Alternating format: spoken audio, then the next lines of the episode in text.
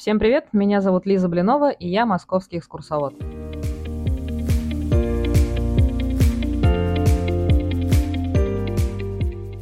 На дворе уже март месяц, с чем я вас и поздравляю, и Международный женский день на носу. Я подумала, что рубрика «Громкие истории» сегодня должна быть о женщинах. Поговорим о Соньке Золотой Ручке. Что-то я часто про мошенников, правда, вспоминаю. В прошлый раз я рассказывала о клубе червоных валетов. Это жулики второй половины 19 века. Ну а сегодня я подумала, надо рассказать о той, которая в представлении не нуждается. У нее было много имен, но настоящая Шенля Сура Лейбовна Соломониак. Еще раз. Шенля Сура Лейбовна Соломониак. Мечта логопеда, конечно.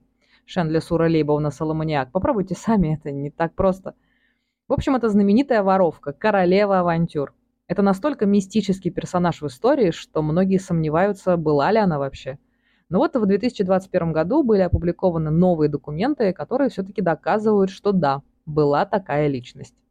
Пока не забыла, если вам нравится формат подкаста и вам нравится то, что я делаю, ставьте лайк, это поможет в продвижении канала и алгоритмам подкаст-платформ, и перешлите этот трек трем друзьям. Подписывайтесь на мои социальные сети, ссылка на них всегда есть в описании треков, и приходите на мои экскурсии. Ну а я перехожу к Соньке Золотой Ручке.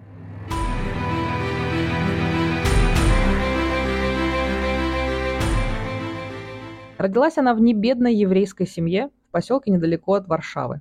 Потеряла сначала мать, потом отца, но с мачехой ей повезло. Она перевезла ее в Одессу и дала ей очень хорошее образование. По легенде, она знала не менее пяти языков. Она говорила по-еврейски, по-русски, по-немецки и понимала французский. А может быть что-то еще. Непонятно. Было у нее неплохое музыкальное образование. Разбиралась в литературе, в искусстве, и, скорее всего, она стала бы отличной артисткой, но в итоге выбрала другой путь. В 17 лет она сбежала из дома и стала помощницей циркачки по прозвищу «Женщина-медведь» или «Женщина-обезьяна». Так называли Юлию Пастране, которая болела редким генетическим заболеванием. Она провоцировала рост волос по всему телу, в особенности на лице. И тогда Шендля решила сменить имя. Шендля Лейбовна стала Софьей Ивановной.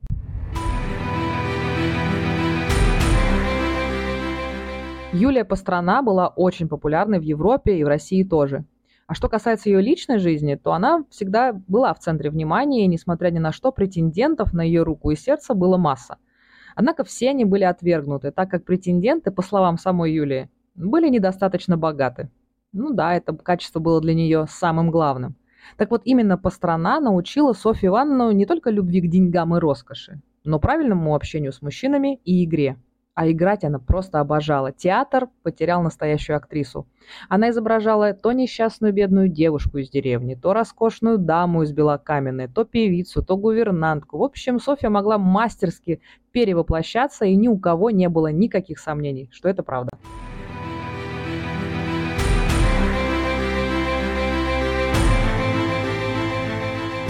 Первое свое преступление она совершила в 1864 году в Варшаве. Но тогда наказания никакого не было. Потерпевшего, у которого она украла бумажник, она так обаяла, так его окрутила, что он даже в итоге на ней женился. Родилась дочь, но семейная жизнь ей была очень скучна, и Сонька решила сбежать и благополучно забыла и мужа, и дочь. А перед побегом, кстати, доверчивого супруга она еще и обокрала. Ну а что добру пропадать?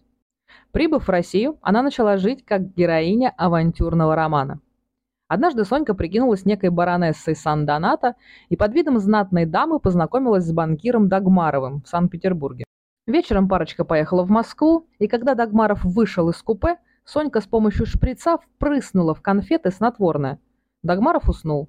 А на утро у него ни денег, ни ценных бумаг, а было у него 43 тысячи царских рублей. Это примерно 65 миллионов рублей по сегодняшнему курсу. Вы часто такие деньги в поезд берете?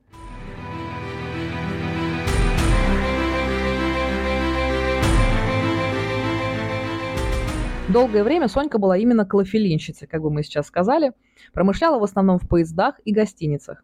Например, она изобрела воровскую схему Гутен Морган.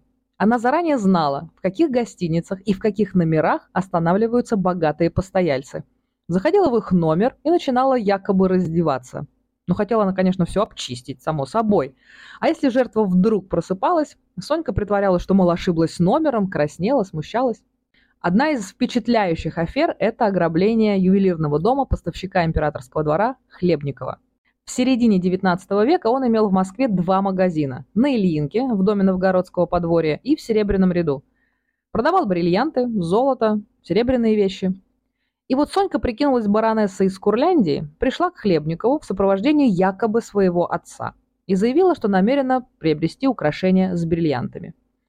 Время платить, но баронесса сообщила, что, мол, оставила деньги дома, ничего у нее с собой нету и нужно съездить домой – так она забирает украшения на общую сумму почти 23 тысячи царских рублей. Это 34 миллиона рублей на современный курс. И она как бы в качестве живого залога оставляет своего отца. Но в итоге, когда хватились, она уже была далеко.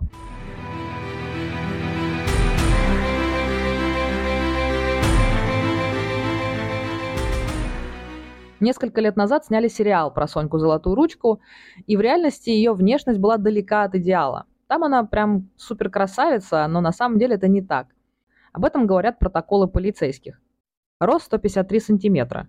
Худощавая, лицо рябоватое, волосы русые, карие подвижные глаза, нос умеренный, с широкими ноздрями. Губы тонкие, подбородок овальный, бородавка на правой щеке. В общем, ее главная фишка не красота, а дьявольское обаяние. Кроме того, в «Соньке» действительно умерла актриса, как я уже говорила, она легко играла разные роли, от скромной и набожной девушки до светской львицы. И по одной из версий Сонька даже владела искусством гипноза и пользовалась им во время своих афер. Ну как убедить людей делать то, что она хотела? Может быть и так.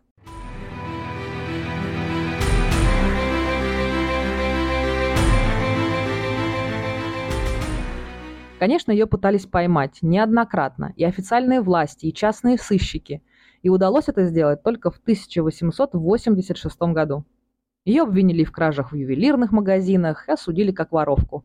Мошенницу отправили в ссылку на Сахалин. И одним из тех, кто видел ее там, был Антон Павлович Чехов. Он описал ее как сидеющую женщину с помятым старушечьим лицом, и похожа она на мышь. Где и как Сонька умерла, неизвестно. По одной из версий, она как-то освободилась из ссылки и уехала в Приморье – и там провела остаток дней. Если вы были на Ваганьковском кладбище, там есть могила, которую приписывают Соньке. На ней установлен памятник, это женская фигура, без головы и без ног. Возле нее постоянно лежат цветы, монеты, а на постаменте периодически появляются надписи с просьбами к знаменитой воровке. На сегодня это все. Спасибо. Увидимся на улицах Москвы.